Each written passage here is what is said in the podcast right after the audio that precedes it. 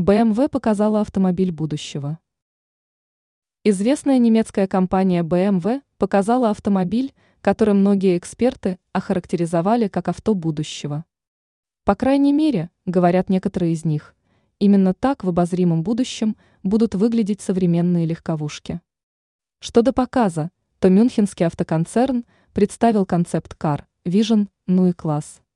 Как сообщает пресс-служба автопроизводителя, новинка демонстрирует, какие именно технологии компания намерена внедрять и развивать в своих новых авто. Глава совета директоров BMW AEG Оливер Ципсе сообщил, что компания в настоящее время работает над серийным вариантом «Ну и класс», который планируют запустить в народные массы в 2025 году.